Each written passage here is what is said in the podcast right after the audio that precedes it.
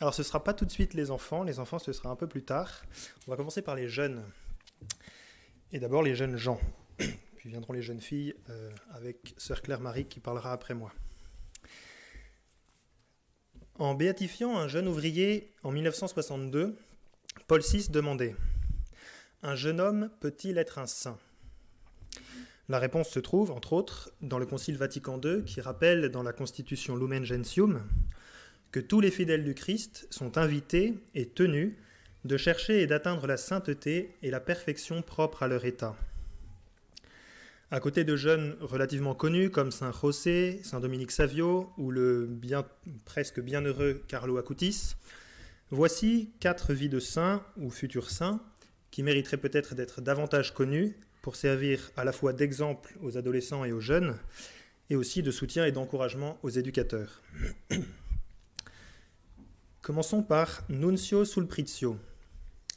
Il vient au monde le 13 avril 1817 et il est baptisé le même jour. Il est baptisé Nunzio en l'honneur de l'Annonciation de la Vierge Marie.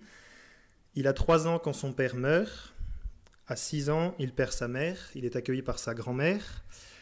Il sert alors la messe et rend souvent visite à Jésus au tabernacle, à qui il désire ressembler. Mais sa grand-mère meurt également trois ans plus tard. Et l'oncle qui le prend en charge boit, il est brutal et grossier. Il emploie Nunzio, qui n'a que 9 ans, dans sa forge, à battre l'enclume pendant plus de 12 heures par jour, ou alors il l'envoie faire de longues courses, n'épargnant ni les coups ni les blasphèmes, quand l'enfant n'obéit pas à son gré, au gré de l'oncle. Euh, sa foi et la pensée de Jésus crucifié soutiennent Nunzio et lui permettent de ne pas succomber. Il offre ses souffrances en union avec Jésus, en réparation des péchés du monde, pour faire la volonté de Dieu et gagner le ciel. Le dimanche, sa seule consolation de la semaine est d'aller à la messe. Dès qu'il le peut, il se réfugie aussi à l'église pour puiser la joie et l'énergie près de Jésus hostie. Et c'est son exceptionnelle union à Dieu qui lui permet de garder le sourire et de pardonner. Il dit C'est comme Dieu veut que la volonté de Dieu soit faite. la seule lettre que nous ayons d'ailleurs de lui est adressée à son oncle peu avant sa propre mort, à lui Nunzio, et elle n'exprime aucune amertume ni aucun ressentiment. Un jour, Nunzio reçoit sur le pied un marteau. Il se blesse, il ne peut plus travailler comme avant. Son oncle l'oblige alors à tirer le soufflet, le lourd soufflet, mais finalement, devant l'état de l'enfant, il finit par l'envoyer se soigner. Cependant, la plaie se gangrène. De retour à la forge, l'enfant est donc contraint de mendier pour, pour survivre. Je souffre très peu, affirme-t-il, pourvu que je parvienne à sauver mon âme, à aimer Dieu. Heureusement, un autre oncle entend parler de Nunzio, de sa situation euh, terrible, et vient le, le, tirer de cette situation insoutenable. L'adolescent de 15 ans est envoyé dans un hôpital pour incurable, où tous sont frappés de son courage.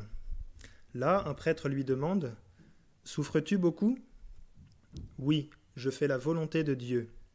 Qu'est-ce qui te ferait plaisir? Je voudrais me confesser et recevoir Jésus pour la première fois. Et tes parents Ils sont morts. Et qui pense à toi? La providence de Dieu. Nunzio se fait l'apôtre des autres malades. Il fait le catéchisme aux enfants et il leur apprend à offrir leurs souffrances en leur disant Souffre pour l'amour de Dieu et avec joie. Nunzio veut se consacrer à Dieu et il s'est lui-même fait une petite règle de vie quotidienne prière, méditation, messe, heure d'étude, rosaire. Mais son état de santé se détériore. Son cancer des os ne peut plus être soigné. S'il souffre terriblement, il dit à ceux qui lui rendent visite Jésus a tant souffert pour nous, et grâce à ses mérites, la vie éternelle nous attend. Pourquoi ne pourrais-je pas souffrir pour lui? Je voudrais mourir pour convertir même un seul pécheur.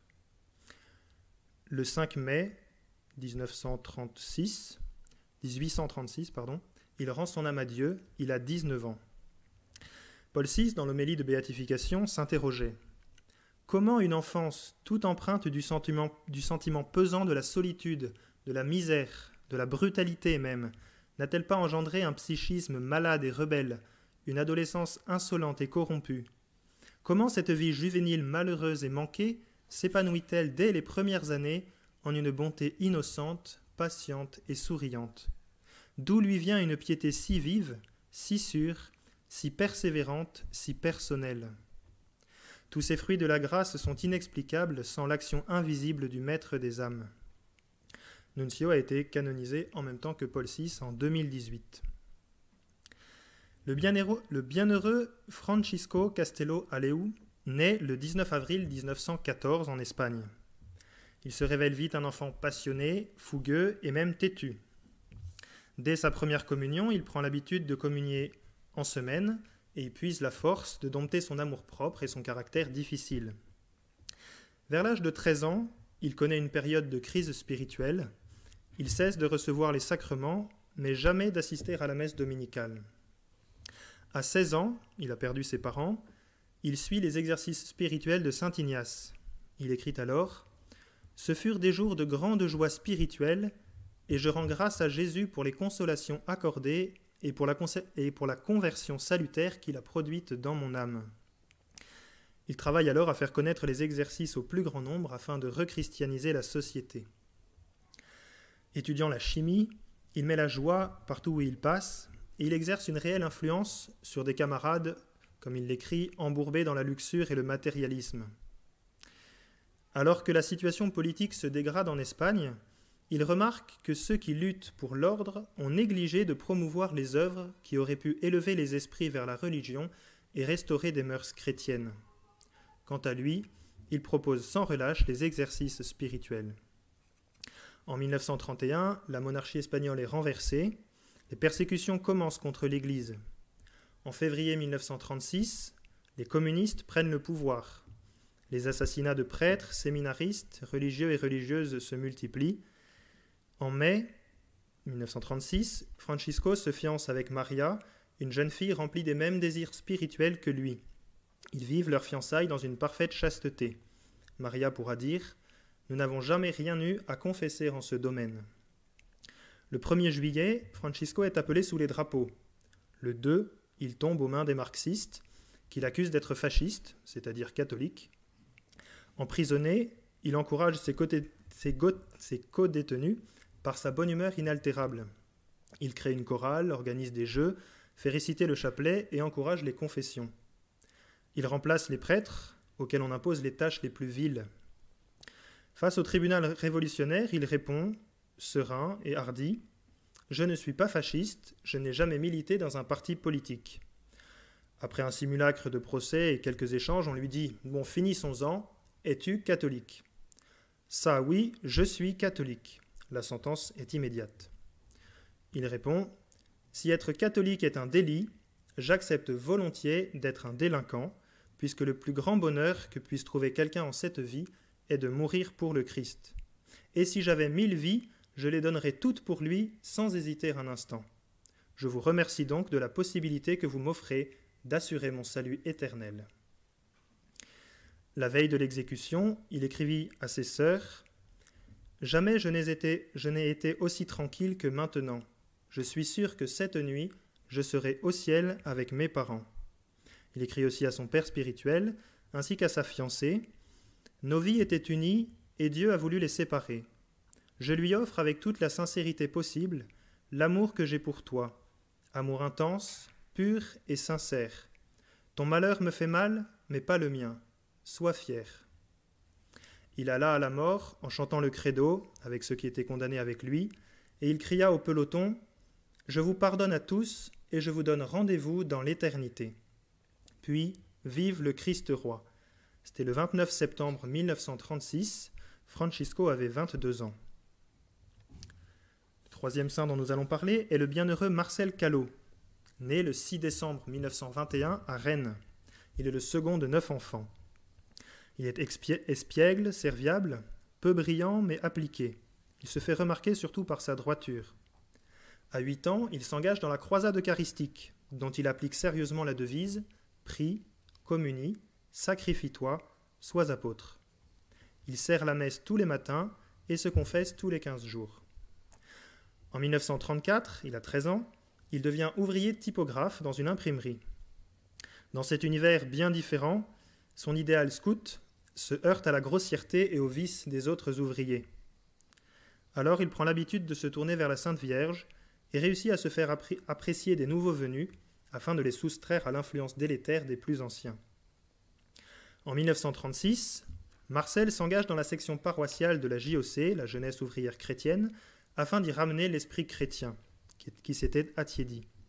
Il travaille à faire des jeunes ouvriers des apôtres fiers d'être chrétiens, purs et conquérants, à leur donner le sens de la dignité de leur travail et à leur rappeler qu'ils sont enfants de Dieu et non les damnés de la terre comme on essaie de le leur faire croire. En bon jossiste, il s'efforce de penser comme le Christ, d'avoir la mentalité du Christ, de vivre en Dieu 24 heures par jour. Il se sert des loisirs comme de moyens pour entraîner les âmes et comprend que sa fécondité de militant repose sur son intimité avec Jésus, intimité à laquelle l'obstacle numéro un est le péché. Il écrit en effet Le péché diminue notre vie spirituelle, nous abaisse, nous empêche d'être militants, de nous dévouer. Il faut que chaque jour, je devienne un peu plus conforme au Christ. En 1940, avec l'occupation, la JOC est interdite. Que faire? Transformer la section en association sportive et continuer comme avant, clandestinement. En mars 1943, Mars est réquisitionné pour le service du travail obligatoire en Allemagne. Après mûre réflexion, il part pour éviter des représailles sur son frère qui doit être ordonné prêtre en juin, mais il part non comme travailleur, mais comme missionnaire. Il est donc envoyé dans une usine de montage, 10 heures par jour, debout, avec des compagnons peu recommandables. Mais le pire pour lui dans cette région protestante, c'est qu'il est impossible de trouver une messe. Après deux mois d'apathie spirituelle, il se ressaisit. Et son apostolat consiste alors à entraîner ses camarades à la messe, une messe qu'il a enfin découverte. Certains n'y étaient pas allés depuis des années. Il organise des activités sportives et artistiques et se gagne la confiance et le cœur de ses camarades. Pour faire cesser les conversations douteuses, il lui suffit d'évoquer sa fiancée Marguerite. Sa seule présence impose le respect. Le 19 avril 1944, donc un an plus tard, Marcel est arrêté par la Gestapo. Motif Monsieur est beaucoup trop catholique. Dans sa dernière lettre, datée du 6 juillet 1944, Marcel écrit Combien je remercie le Christ de m'avoir tracé le chemin que je suis en ce moment. Toutes mes souffrances, je les offre pour vous tous. Ma pensée va aussi vers la France. Nous souffrons de la voir dans l'état où elle est actuellement. Nous tous qui avons souffert, nous la reconstruirons et nous saurons lui donner son vrai visage. Dieu, famille, patrie, trois mots qui se complètent et qu'on ne devrait jamais séparer. Marcel est envoyé en camp de concentration, où il doit encore travailler dans des conditions très difficiles. Au milieu des mauvais traitements, il ne cesse pourtant de donner des marques de sa charité et de semer autour de lui le réconfort. Il dit Confiance, le Christ est avec nous. Faut pas se laisser aller, Dieu nous garde. Épuisé, il contracte la tuberculose et la dysenterie, et le 19 mars, Marcel part pour le ciel, il a 23 ans. L'homme qui, l'assiste au moment de sa mort témoigne Je n'ai vu nulle part, chez aucun mourant, et j'en ai vu cependant des milliers, un regard comme le sien. Il avait le regard d'un saint. Enfin, voici un exemple contemporain. Nous devons vivre chaque jour comme si c'était le dernier, mais pas dans la tristesse de la mort, dans la joie d'être prêt pour la rencontre avec le Seigneur. Cette phrase, Matteo Farina ne s'est pas contenté de la prononcer, il l'a vécue, particulièrement dans la maladie qui l'a frappé pendant les cinq dernières années de sa courte vie. Ce jeune Italien est né près de Brindisi le 19 septembre 1990, dans une famille profondément chrétienne. Toute sa vie, il la goûtera pleinement et joyeusement jusqu'au bout, que ce soit dans ses études, la musique, l'informatique ou le sport. Mais c'est sa foi qui donne tout son sens à cette belle vie, une foi nourrie très tôt par la confession et la communion fréquente, par l'adoration, par la lecture quotidienne de l'Évangile et par la récitation quotidienne du chapelet.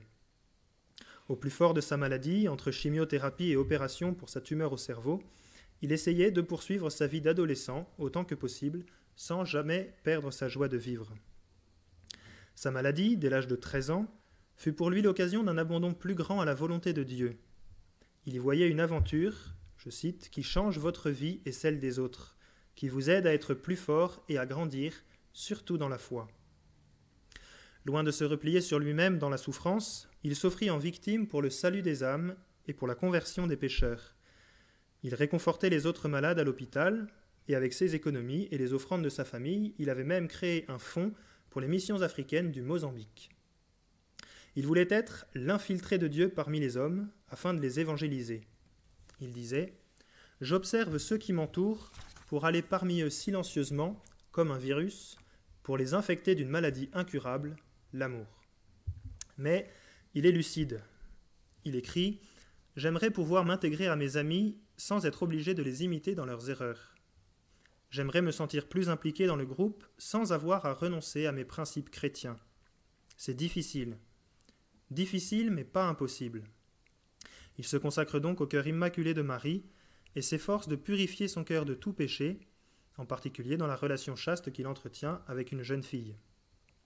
Son désir d'évangéliser s'enracine dans un, peut dire un songe d'enfance où il a vu Saint Padre Pio lui demander de consacrer sa vie à faire comprendre aux autres que seul celui qui est sans péché est pleinement heureux, ce afin que tous, ensemble, rejoignent heureux le royaume des cieux.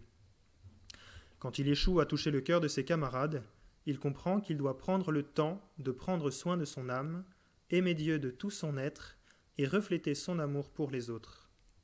La maladie l'emporte en 2009, il a 18 ans, et il a été déclaré vénérable cette année. Concluons enfin avec ces paroles de Saint Jean-Paul II aux jeunes, dans l'homélie que nous avons déjà citée.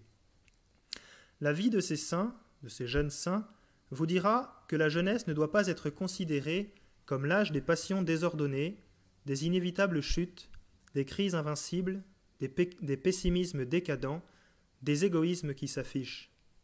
Elle vous dira plutôt que la jeunesse est une grâce, un bonheur. Saint Philippe Néri ne répétait-il pas Heureux êtes-vous, ô jeunes, qui avez du temps pour bien faire C'est une grâce, c'est un bonheur d'être innocent, pur, joyeux, fort, plein d'ardeur et de vie, régénéré et sanctifié par le baptême. Elle vous enseignera que vous, les jeunes, pouvez régénérer en vous-même le monde dans lequel la Providence vous a appelé à vivre et qu'il vous appartient à vous les premiers de vous consacrer au salut d'une société qui a précisément besoin d'âmes fortes et intrépides.